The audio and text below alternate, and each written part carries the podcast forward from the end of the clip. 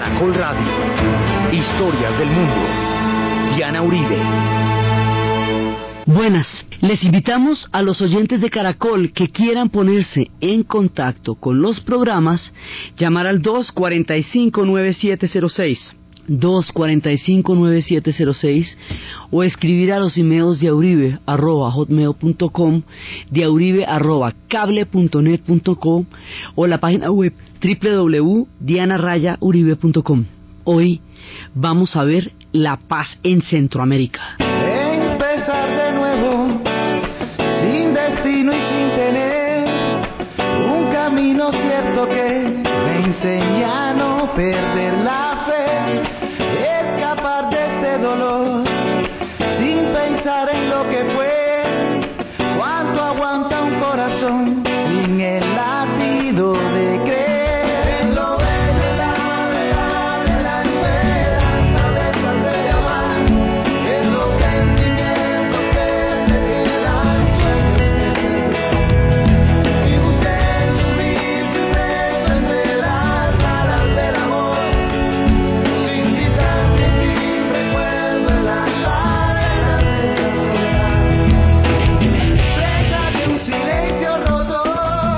El final de la Guerra Fría trae un nuevo día, un nuevo amanecer para Centroamérica, porque la región centroamericana durante el régimen de la Guerra Fría no tenía ninguna esperanza. Centroamérica era literalmente el pincho de la Guerra Fría, porque estaba ensartada completamente por una disputa que la desgarraba por dentro y no tenía manera de solucionar esos problemas mientras ese orden histórico hubiera estado vigente.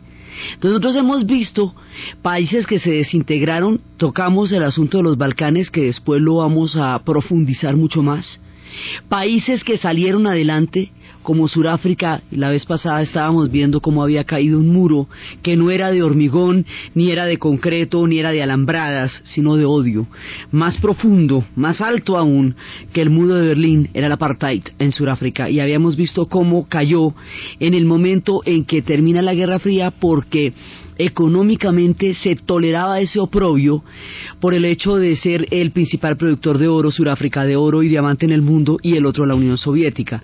Para evitar una ventaja económica significativa de la Unión Soviética sobre el mercado del oro, el apartheid se sostuvo y nunca realmente se confrontó este horror que sucedía en Sudáfrica solo por no ir a darle una ventaja a la Unión Soviética y por no confrontar verdaderamente a los, sufri- a los surafricanos porque con ese Producto Bruto Interno y ese crecimiento económico tan alto que tenían, pues eh, bien podían desbaratar la vida de 17 millones de habitantes, como efectivamente lo hicieron durante toda la época del apartheid.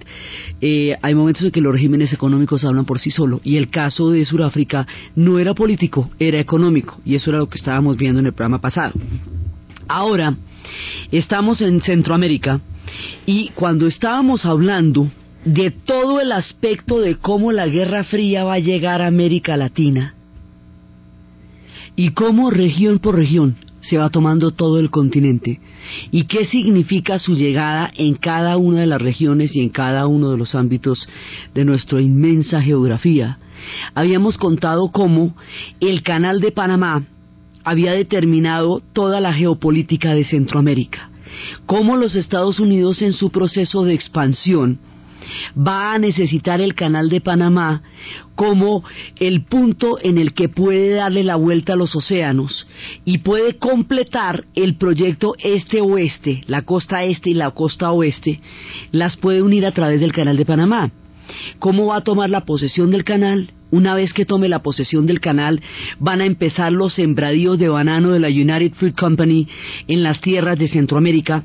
Y cómo al empezar la presencia de las compañías bananeras van a convertirse en una especie de estados dentro de los nacientes estados centroamericanos, cómo los centroamericanos intentaron formar una federación con México, pero al poco tiempo se separaron, México emprendió su propio camino y como hemos visto cómo México tuvo grandes ventajas, primero por una revolución temprana en 1910 que le permitió hacerse cargo de su rumbo histórico, Segundo, porque durante la Primera Guerra Mundial los alemanes estuvieron tentándolo y durante la Segunda a que fuera aliado de ellos y de esa manera se pudiera entrar en guerra con los Estados Unidos y devolverle los territorios que Estados Unidos le ha quitado a México en 1848, cuando en, por el Tratado de la Alta California el 67% del territorio mexicano formó parte de los Estados Unidos, lo van a anexar por la guerra.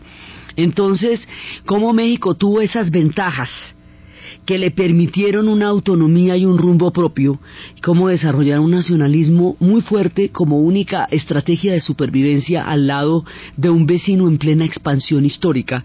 Entonces el caso de México es distinto porque tuvo particularidades que le dieron ventaja, pero Centroamérica no. Entonces, al crearse las plantaciones de la United Fruit Company, se convirtieron en estados eh, dentro de estos países, la institucionalidad política de estos pueblos no se va a poder crear porque son casi monitoreados por los intereses comerciales de los Estados Unidos. Entonces va a haber dictadores y las tierras van a estar concentradísimas porque las tierras van a estar en últimas en manos de las compañías bananeras. Y en las compañías bananeras pues hay cantidades de trabajadores, pero esos trabajadores jamás van a tener esa tierra, luego no va a haber reforma agraria, luego la concentración de pobreza, de, de, inviabilidad histórica. Estos pueblos eh, empezaron muy eh, desventajosamente su nacimiento a la era de las repúblicas porque coinciden con el proceso de expansión de los Estados Unidos y el proceso de expansión está dado alrededor del canal de Panamá. Así que eso es lo que va a determinar la, la suerte de estos pueblos. Por eso cuando la Guerra Fría llegue a la región, a través de la revolución cubana, como habíamos visto, ya estos pueblos están hace mucho tiempo intervenidos política y económicamente por la, el proceso de expansión norteamericano, entonces se van a volver eh, unos custodios, digamos, una, para evitar que la revolución cubana entre precisamente por todas las condiciones de concentración de tierras, de pobreza, por los dictadores que tuvieron, por Somoza, por toda esta cantidad de personajes que ayudaron al sometimiento de estos pueblos y no permitieron una salida que hubiera integrado a la población a un modelo productivo posible por todas esas condiciones endémicas ya durante mucho tiempo presentes. Por todo eso, cuando la revolución cubana estalla, van a considerar que toda Centroamérica está en peligro porque en Centroamérica hay una cantidad de movimientos guerrilleros que han partido de las rebeliones que se han hecho contra la compañía bananera, rebeliones como la que hizo Sandino en los 20 que daría origen a los sandinistas, como la que hizo Farabundo Martí, que daría origen al, al Frente Farabundo Martí en El Salvador. O sea, hay movimientos de guerrillas y estos movimientos que se han presentado cíclicamente a lo largo de los años de la historia de Centroamérica, cuando llega la Revolución cubana, empiezan a tener un eco histórico inmediato. Eso va a hacer que estos pueblos estén directamente metidos en la Guerra Fría, aunque la Guerra Fría no sea su tema.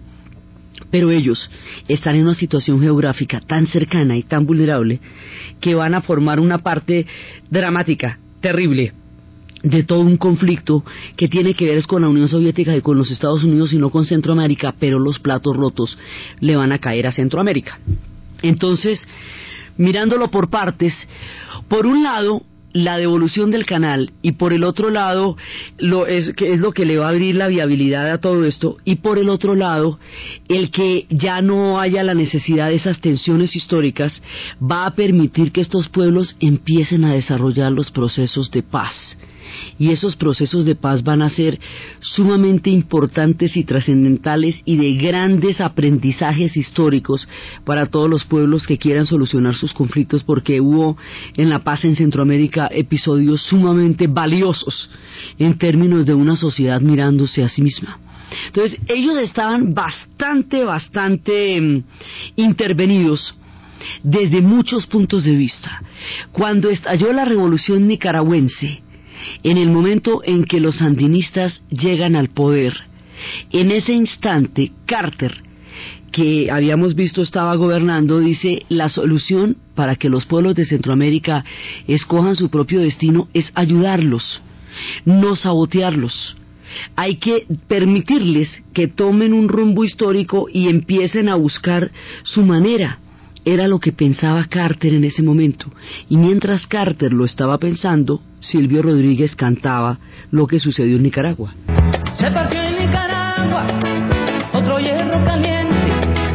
Se partió en Nicaragua otro hierro caliente. Con que el águila daba su señal a la gente. Con que el águila daba su señal a la gente. Se partió en Nicaragua otra soga con cebo. Se partió en Nicaragua otra soga con cebo. Con que el águila por el cuello lo obrero. Carter hace una excepción y dice, no, no vamos a impedirlo, vamos a dejar que esta gente se haga cargo de su destino. Entonces, esto quiere decir Estados Unidos no va a impedirlo. En ese momento suben los sandinistas al poder. Esto sube en el 79. Ahí va a terminar la era Carter y va a empezar la era Reagan. Y esta es la transición entre las palomas y los halcones. Cuando empiece la era de Reagan, él va a considerar que Nicaragua fue un golazo que se dejó meter Carter, que se dejó meter los dedos en la boca. La política de Carter, como hemos visto, va a ser muy mal interpretada porque se considera una debilidad imperial. Y él consideraba que él no era un imperio, que él era un demócrata, el presidente de un país demócrata que se debía a unas ideas que ese país representaba y que lo mínimo que podía hacer era consecuente con ellas. Y por eso fue la doctrina de los derechos humanos. Pero habíamos visto también que como en la época de Carter es cuando se produce la crisis de los rehenes en Irán, esa crisis de los rehenes lo va a desprestigiar como un hombre incapaz de tomar soluciones drásticas cuando Estados Unidos está siendo amenazado, como en el caso de los rehenes, la revolución de Nicaragua muestra como si se hubiera dejado meter un gol porque era como una Cuba en el corazón de Centroamérica desde el punto de vista de la, las alas más duras de los Estados Unidos. Después de Carter viene Reagan y Reagan es un vaquero, Reagan es John Wayne. Entonces habíamos visto cómo Reagan se va a convertir en un hombre de línea dura que además coincide con la era Thatcher, lo cual pues refuerza las cargas ideológicas de esta época y específicamente por la época de Carter, se había prohibido que se interviniera en Nicaragua de ninguna manera. Al poco tiempo de la revolución nicaragüense, uno de los comandantes que estuvo con Daniel Ortega y con los sandinistas durante la primera fase de la revolución y durante la toma de Managua y durante la entrada de la Junta Managua y la caída de Somoza y toda esa, eh, digamos, todo ese acontecimiento que va a llevar a la revolución nicaragüense, la película es Bajo Fuego con Nick Nolte y Gene Hackman. Cuando todo eso había un personaje que había sido fundamental, que era Eden Pastora. Eden Pastora y Daniel Ortega eran los dirigentes del sandinismo que habían hecho un golpe grandísimo de secuestrar una cantidad de diplomáticos durante la era de Somoza y que había empezado como la escala que los llevaría al poder.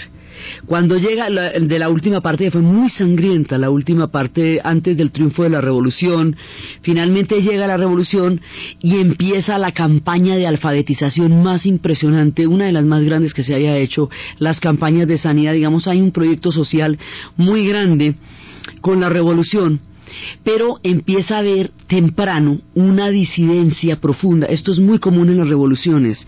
Es cíclico que en las revoluciones las personas que las hacen terminen teniendo ideas divergentes acerca del rumbo que debe tener la revolución y empiecen a convertirse en enemigos siempre, digamos, pasa con mucha frecuencia. Le pasó a Robespierre con Danton, le pasó a Trotsky con, con, Stalin, pues con Lenin no era que fueran parceros, pero finalmente juntos hicieron la revolución, pero luego Trotsky y Stalin van a entrar en un combate feroz.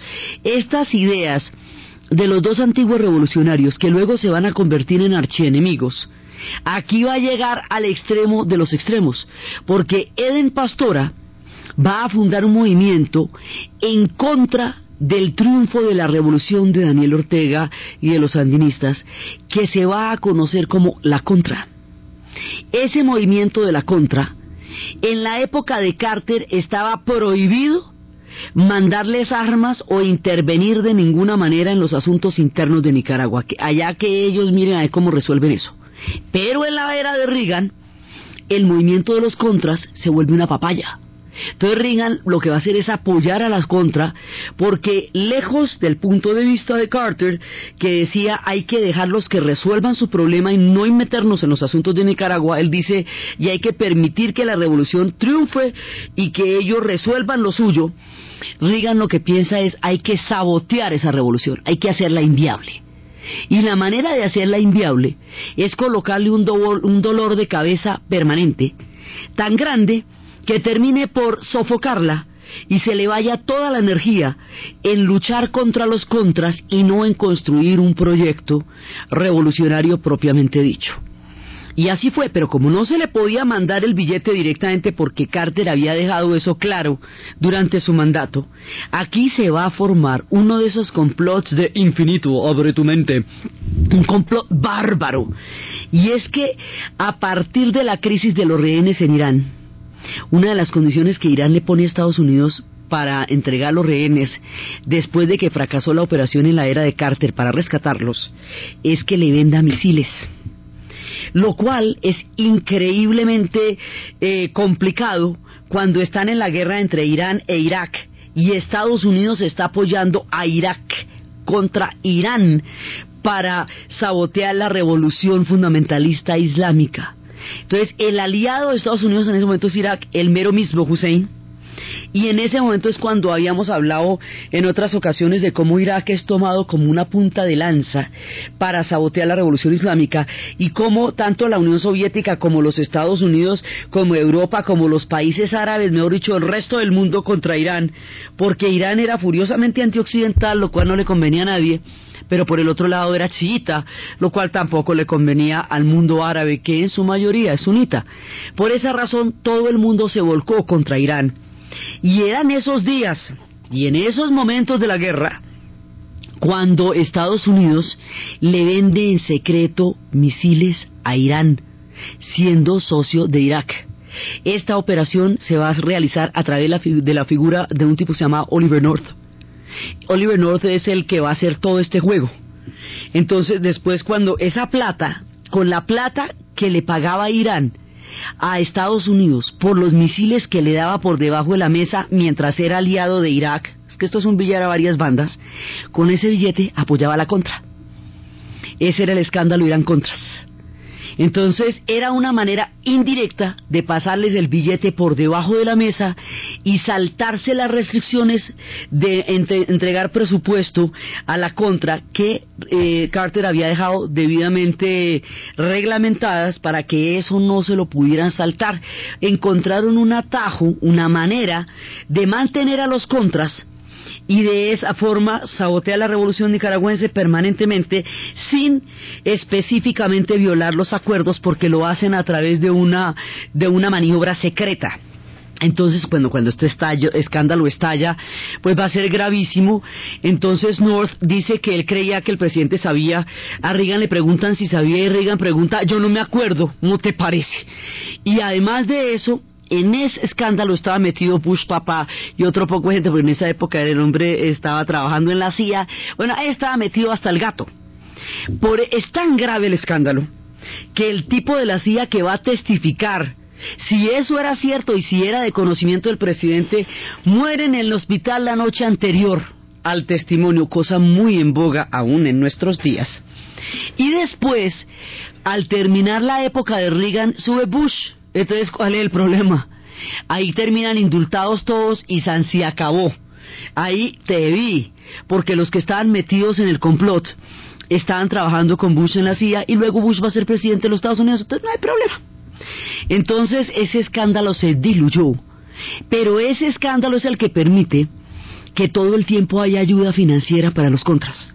Al haber ayuda financiera para los contras, entramos en la dinámica esta de la Guerra Fría, en la que por lo tanto los sandinistas van a pedirle ayuda a la Unión Soviética y a Cuba. Y al pedirle ayuda a la Unión Soviética y a Cuba, pues nos metemos en la dinámica que hemos estado contando de la Guerra Fría todo el tiempo. Entonces, ahí ya están dadas las condiciones. La revolución nicaragüense queda de esta manera entrelazada en la Guerra Fría y se va a volver es una guerra civil y no un proyecto de revolución. A esto le vamos a añadir que los sandinistas también eh, se robaron fondos del erario público que ellos llaman, en Nicaragua llaman a esto piñatear. Piñatearon. Hubo corrupción. Si a la corrupción le montamos la guerra civil y si a la guerra civil le montamos la guerra fría como carburante, como gasolina, habíamos hablado de cómo la guerra fría no produce los conflictos se alimenta de ellos, les da un contenido y un significado y los hacía mucho más mortíferos. Este tipo de tendencias se hubieran dado de todas maneras. La divergencia entre Pastora y, y, Ortega se hubiera dado, pero otro hubiera sido el cantar si hubiera estado en un contexto en el que no fuera importante mantener una cuña permanente que hiciera inviable el proyecto de la revolución sandinista. Entonces de esa manera se rompen en una guerra civil que va a durar toda la década y por supuesto mientras exista la Guerra Fría, ¿cómo paramos esto? Si es que le están dando el billete a los contras por, a través de todo este lío los Estados Unidos y si es que la Unión Soviética y Cuba realmente están apoyando a los andinistas y en la mitad está el pueblo de Nicaragua, entonces va a haber un momento en que empiezan a, a presionar muchísimo en las elecciones para que la figura de Violeta Chamorro, hija, eh, la esposa del periodista asesinado Chamorro durante los días anteriores a la entrada de la, de la Junta en Managua, cuando iba a triunfar la revolución, a través de Violeta se decía que ellos iban a apoyar, que Estados Unidos iba a darle todo el billete a Nicaragua, que Nicaragua iba a recibir toda la ayuda, porque Nicaragua llegó a no tener lápices, llegó a estar bloqueada, una situación muy difícil. Entonces decían que todo este bloqueo era parte de una de la, del mundo comunista donde estaba metido Nicaragua, pero que si abandonaba el comunismo le iban a dar toda la cantidad posible de ayuda. Y eso, la presión histórica, la, eh, la guerra civil y el hecho de que los sandinistas hayan también tenido líos de corrupción y la inviabilidad del proceso y la presión gigantesca hacen que en un momento dado los sandinistas pierdan el poder por la vía electoral, suba Violeta Chamorro pero Violeta Chamorro no va a recibir la ayuda que se le prometió y finalmente Nicaragua va a continuar en un conflicto hasta que termine la Guerra Fría.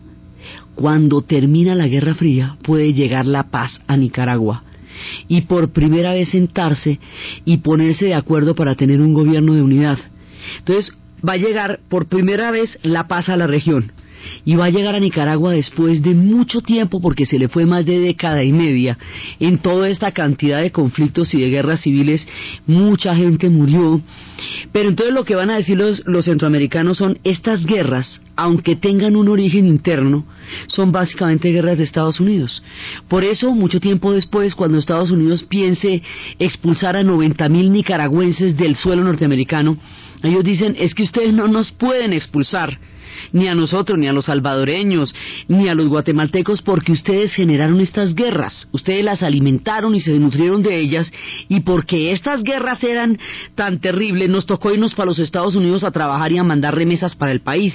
Si ustedes nos expatrian, nos quitan la posibilidad de las remesas, eso acaba con la economía y en últimas es una de, de una u otra manera ustedes nos deben eso, porque nos utilizaron para despedazarnos en su pelea hegemónica y hemisférica con la Unión Soviética a través de Cuba. Entonces, la primera paz es la paz en Nicaragua. Eso, digamos, Nicaragua tardará mucho tiempo en encontrar un destino histórico, pero ya habrá paz. En los casos centroamericanos es muy importante entender que de todas maneras la paz no es el fin de los problemas, pero por lo menos me pueden sentar a pensar cuáles son, porque un conflicto tan grave impide que una nación identifique cuáles son los problemas que tiene que superar no hubiera podido haber ninguna paz en Nicaragua mientras existiera la Guerra Fría, porque Nicaragua significaba directamente un paso de Cuba dentro del continente para los Estados Unidos y para la Unión Soviética era una posibilidad de circunvigilar continentalmente a Centroamérica. Mejor la cogieron entre los dos. Por eso era indispensable que cayera la Guerra Fría para que hubiera paz en Nicaragua. En un proceso análogo y similar va a ser el proceso salvadoreño. El proceso salvadoreño va a ser muy, muy cruel porque los salvadoreños van a perder en 12 años de guerra 75 mil personas. Y 75 mil personas de 4 millones de habitantes es una cosa impresionante. El Frente Farabundo Martí, lo mismo, aquí también había un esquema de guerrilla y había un esquema de, de un grupo, digamos, contra la guerrilla y que ese grupo lo financiaban los Estados Unidos. Era el mismo esquema. Entonces, cuando se produce la paz en Nicaragua, se debilita ya la alianza de los sandinistas con el farabundo Martí, desaparece Cuba como una amenaza inmediata en la medida en que la situación de la isla va a ser muy, muy difícil, porque están en periodo especial, y eso distensiona un poco la, la situación del Salvador y los va a llevar hacia una paz una paz que consigue, consiste en integrar el ejército. Ellos, lo mismo que los guatemaltecos, van a tomar los dos ejércitos, los ejércitos de la guerrilla, con los ejércitos de la, digamos, de la contraguerrilla, los del farabundo Martí y los de los ejércitos de, de la extrema, lo que se llamaría después arena, los van a volver un solo ejército junto con el ejército nacional, o sea, con el ejército propiamente dicho. Y esto va a ser un proceso complejísimo, además porque hay la mano de crímenes de guerra que se presentaron en El Salvador, el 80% de los cuales fue cometido por el ejército vigente en ese momento, va a ser muy grande. Salvador quedó arruinado, completamente arruinado, y la paz se convierte en una necesidad histórica imprescindible para un pueblo que ha vivido el horror de los horrores. Allá fue donde mataron al arzobispo Romero, allá fue donde mataron a la gente en las calles, aldeas enteras fueron desapareciendo y por fin, al terminar la Guerra Fría, termina la estrategia que se nutre de la sangre de los centroamericanos para mantener una, un equilibrio en la región sobre la gravitación de la revolución cubana desde el punto de vista de los Estados Unidos y la incidencia que pueda tener en eso desde el punto de vista de la Unión Soviética. El nuevo amanecer de estos pueblos es directamente una consecuencia del fin de la Guerra Fría.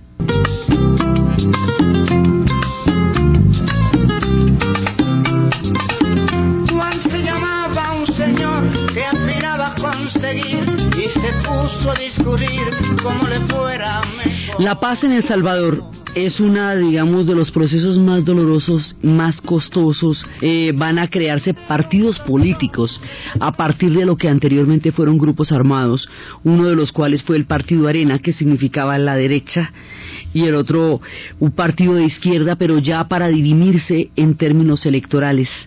La paz en El Salvador era la posibilidad física de que El Salvador existiera porque el nivel de crímenes, de genocidios, de operaciones rastrillo, como lo llamaron, llegó a ser absolutamente incontenible y eso acabó con la juventud. Había figuras de una, eh, de una aureola de crímenes de guerra terrible, como fue la figura de Roberto Dabuizón, que en un momento dado significó una sangría para el pueblo del Salvador y el Salvador casi que se desocupa y hoy por hoy tiene una supervivencia muy grande dependiendo de las remesas, porque quedó muy sacudido por la fuerza de trabajo que se fue para los Estados Unidos, porque no había viabilidad para los jóvenes en El Salvador. Entonces, la paz en El Salvador, a pesar de lo compleja que es, por lo menos permite que haya país. O sea, la paz no arregla los países, pero permite que se miren a sí mismos. Mientras tanto, con una balacera como la que tuvo El Salvador, no me podía ver absolutamente nada. Era como un aguacero interminable de sangre, de dolor y de balas. Pero el proceso, más concienzudo, más claro, digamos más ejemplarizante dentro de toda la paz que va llegando a Centroamérica, lo van a hacer en Guatemala. Ese es el proceso más emblemático de todo lo que va a suceder en la región.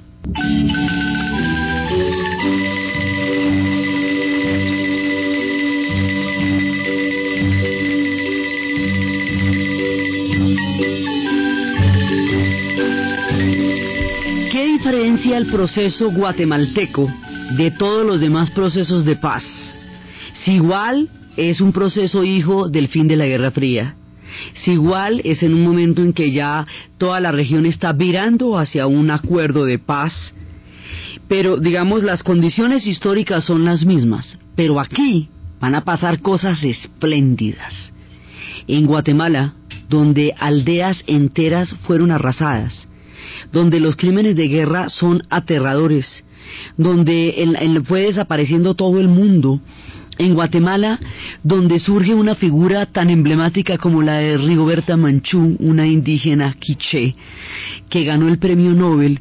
Ella, su familia fue diezmada por la guerra, su madre fue violada y torturada, uno de sus hermanos murió a latigazos y luego lo quemaron vivo, otro murió por los pesticidas de la, de los, del sitio donde trabajaba. Rigoberta Manchú se va a convertir en una abanderada de los derechos humanos y va a, empezar, va a tener una sede en México y va a darle al mundo la causa de los pueblos indígenas y a mostrar el genocidio que se continuaba haciendo contra los pueblos indígenas, es decir, como eso no había parado ni con la independencia, o sea, los indígenas no se van a salvar ni de la Guerra Fría, porque también con ellos se metió, no se salvaron de ninguna. Entonces, y la Guerra Fría tampoco los va a respetar. Entonces, Rigoberta Menchú se convierte en un emblema mundial para entender el dolor de los pueblos centroamericanos, de los pueblos indígenas y de las mujeres indígenas en Centroamérica. Y ella va a ser, digamos, un faro y un reflejo ante el mundo de una situación tan terrible como la que estos pueblos han vivido. En Guatemala se va a crear un organismo que se llama la sociedad civil. La, sociedad civil es la que va a definir el proceso de paz. Entonces, no es un encuentro entre dos guerreros repartiéndose la zona, pistola en mano el uno, pistola en mano el otro, viendo a ver a quién le toca qué, yo caso dónde. No, no es una repartición del botín de los guerreros. No es una manera de mirar quién finalmente los vivos podían ponerse en lo suyo que era evitar la epidemia, pero mientras la pared estuviera caída y los muertos estuvieran expuestos, los vivos no se podían concentrar en controlar la epidemia porque había que proteger a los muertos de la exposición de estar sin esa pared. Con esto les digo, es otro universo. Es un universo indígena, es un universo cósmico, donde hay otra relación completamente distinta con la vida y con la muerte, y hay otra relación con la sociedad. Entonces hay que investigar qué es esto. Y hubo un momento en que había unas mujeres indígenas que no se sintieron representadas en la mesa de la sociedad civil y allá llegaron. ¿Quiénes somos? Somos las mujeres de la mesa de la sociedad civil. Como no estamos acá, aquí nos venimos a sentar. Y se avanza por eso. Ahora, había un problema que tenía trabado el proceso de paz, no se podía solucionar. El problema es endémico de toda Centroamérica y de muchas partes de América Latina y entonces, como no, cuando llegamos al nudo, muchas veces los procesos de paz, cuando llegan al meollo, a la situación que detona todo el conflicto, se paralizan porque ahí hay que resolver lo grueso. Entonces el proceso quedó bastante, digamos, trabado en una época, hasta que se ponen de acuerdo en romper el nudo gordiano. Son las épocas de los planes para Centroamérica, de Esquivel, de toda la, de toda la lucha por encontrar la paz en Centroamérica que va a ser lo que le va a dar también los premios Nobel, y lo que llegan a la conclusión es la siguiente. Vamos a hacer el siguiente acuerdo. Los terratenientes aceptan hacer una reforma agraria y la guerrilla decide parar el boleteo. Entonces nosotros no nos vamos a boletear si ustedes aceptan repartir la tierra. Cuando se hace este trato entre la repartición de la tierra y la renuncia al boleteo y empieza la reforma agraria, por primera vez en Guatemala arranca el proceso de paz después de cualquier cantidad de intentos, después de cualquier cantidad de fracasos que se habían hecho a lo largo de 18 años, en dos años se ponen de acuerdo en esto, se inventan el país, lo entienden, lo aceptan, se aceptan como son, resuelven problemas de fondo, porque los procesos de paz, si no resuelven los problemas de fondo que llevaron al conflicto, son apenas ceses al fuego que no son nada despreciables, pero que no terminan de solucionar los problemas estructurales de las sociedades. Guatemala bucea en lo profundo y es capaz de solucionar problemas estructurales desde el corazón mismo del pueblo guatemalteco. Entonces, por eso este proceso de paz va a ser tan supremamente emblemático por lo profundo, por lo analítico, por lo concreto, por lo riguroso, y por la manera como esa sociedad decide ponerle el pecho a sus problemas y solucionar de una vez por todas toda esta carga de genocidios, de injusticias, de inequidad, de inequitativa distribución que los había asolado desde el principio de su vida independiente, desde cuando estaban buscando un rumbo en la historia. Ellos tienen problemas territoriales con Belice, tienen problemas todavía de posición histórica, pero están en un proceso, de, digamos, de encontrarse a sí mismos en la historia. Esto no trae la maravilla ni los milagros. Va a haber problemas de pandillas muy grandes en Centroamérica por la cantidad de gente que queda por fuera de los grupos armados. Va a haber líos grandes pero va a haber suficiente paz para poderlos resolver, para poderlos enfrentar. Eso es lo que significa la paz en Centroamérica. Que estas sociedades, por fin, después de 12, 15 años de guerra, hayan podido sentarse, de poner las armas, mirarse de frente y ser capaz de crear propuestas comunes con miras a que existan esos países que antes no existían, sino como dentelladas de la Guerra Fría, despedazándose de uno y otro lado en un esquema de guerrilleros y de contras, unos eh, financiados por los Estados Unidos, otros por la Unión Soviética, y los genocidios contra la población civil, arrasando a un pueblo rehén en mitad de un conflicto al que la Guerra Fría lo había convertido en un pincho, como habíamos dicho, ellos estaban perfectamente ensartados dentro de la Guerra Fría. Este es uno de los conflictos más directamente relacionados, es un hijo de la Guerra Fría, no es la que los trajo, pero es ella la que los va a nutrir y los va a hacer tan mortales dentro de otro orden histórico. Probablemente no hubieran sido ni tan prolongados, ni tan sangrientos, ni tan eh, aterradores, porque es que la mano de armas que se les vendió de lado y lado, los negocios que se hicieron con eso, con las armas, con los mercenarios, con los contras, todo lo que va a ser el negocio de la guerra, en otras palabras, el negocio de la muerte, va a ser de tal rentabilidad que los genocidios terminen siendo rentables, porque en la medida en que está sucediendo todo eso se sigue necesitando armas. En eso consistía la perversidad de un orden como el de la Guerra Fría, que en aras de toda esta cantidad de negocios y de la polarización ideológica sometía a una tortura eterna y a una agonía permanente a esta cantidad de pueblos. Y por eso, después de la Guerra Fría, Centroamérica puede ver por fin la luz de la historia y mientras ella durara no lo podría ver. Pero el marco general de todo esto, aquello sin lo cual tampoco se hubiera podido entender la viabilidad de los procesos de paz, es la devolución del canal, el momento en que el canal de Panamá volverá a manos de los panameños, porque es alrededor del canal que se dio toda la geopolítica de Centroamérica.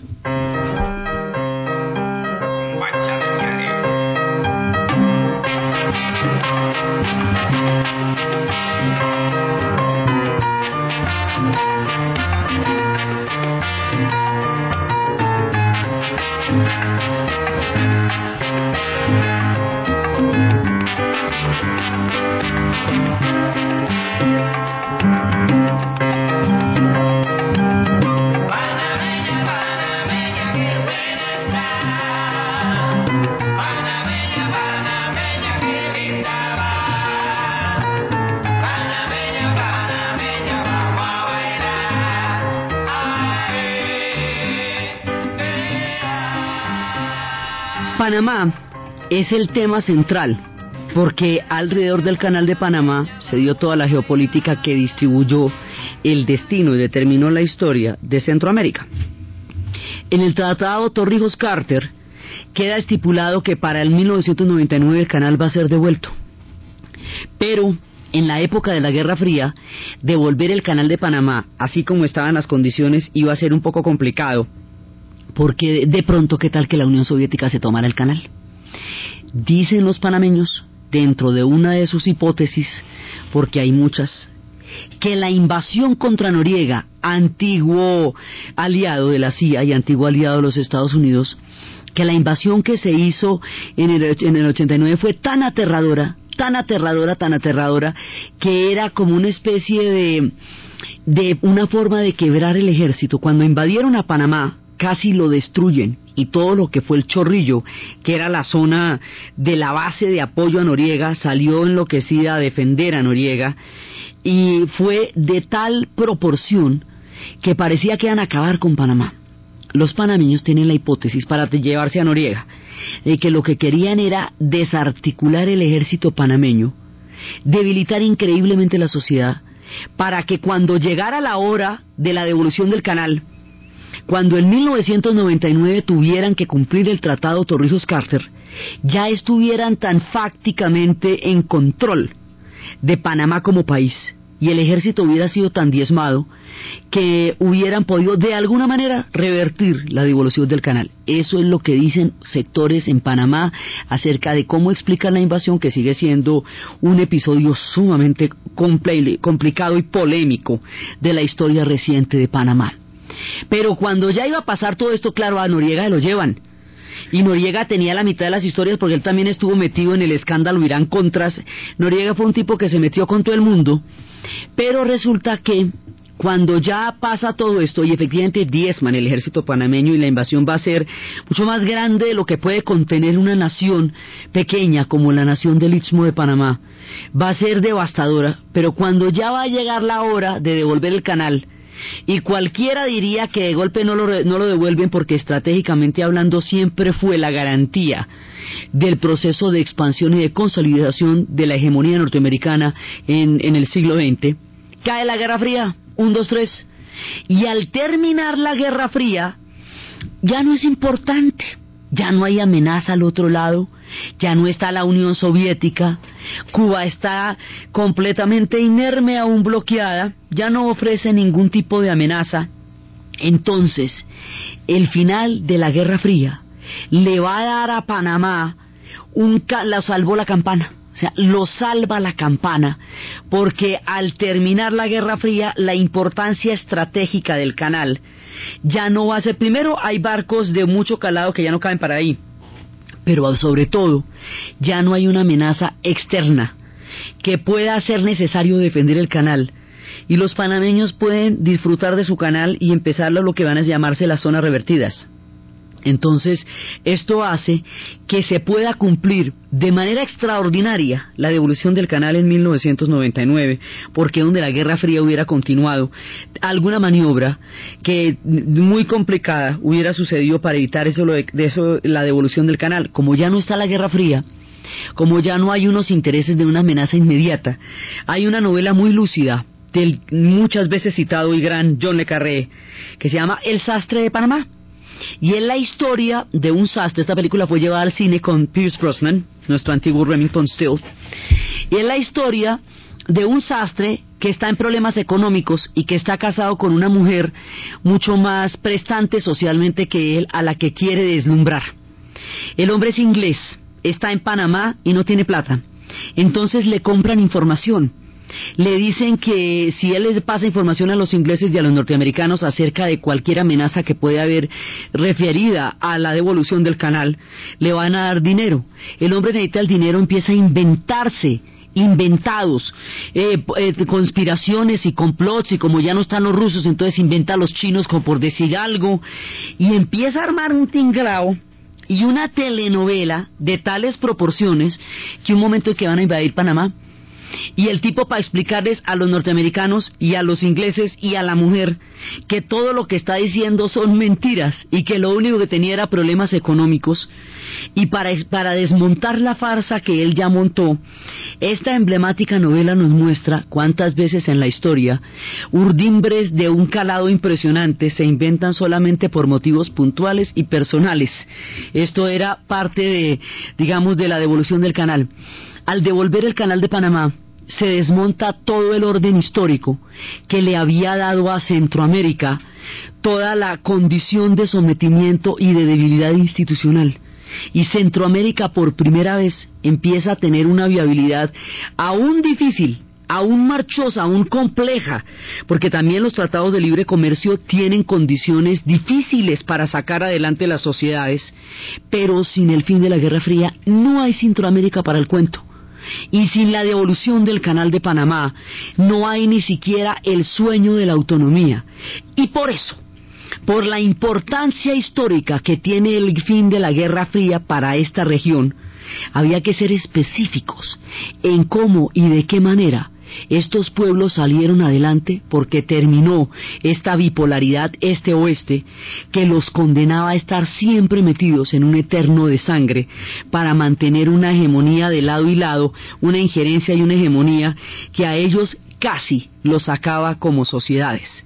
Aún nos quedan dentro de este balance profundizar en el tema de los Balcanes y mostrar los acuerdos de Oslo, porque la paz en el Medio Oriente, lo que quiera que eso pudo haber sido, o lo que pueda ser en el futuro, o la esperanza que exista en adelante, se esbozó como un sueño, como una quimera, en el momento en que se dieron la mano Rabin y Arafat en presencia de Clinton después de terminar la Guerra Fría, porque durante la Guerra Fría esto tampoco hubiera sido posible por todo el contexto histórico que la Guerra Fría le atribuía a la región ya convulsa del Medio Oriente. Eso es lo que vamos a ver en el siguiente programa. Entonces, desde los espacios de los pueblos que pueden nacer tardíamente a la luz de la historia y de la autonomía, al terminar el régimen que los convertía en rehenes de una geopolítica y de una estrategia que los tenía ensartados entre la hegemonía de los Estados Unidos y la injerencia de la Unión Soviética, desde los pueblos que son capaces de asumir su destino a partir de mirarse y de reconocerse en sus falencias y en sus grandezas, como el caso de Guatemala, y desde el largo, doloroso y terrible trasegar que los pueblos centroamericanos han tenido en la historia, en la narración de Ana Uribe, en la producción Jessy Rodríguez, y para ustedes, feliz domingo.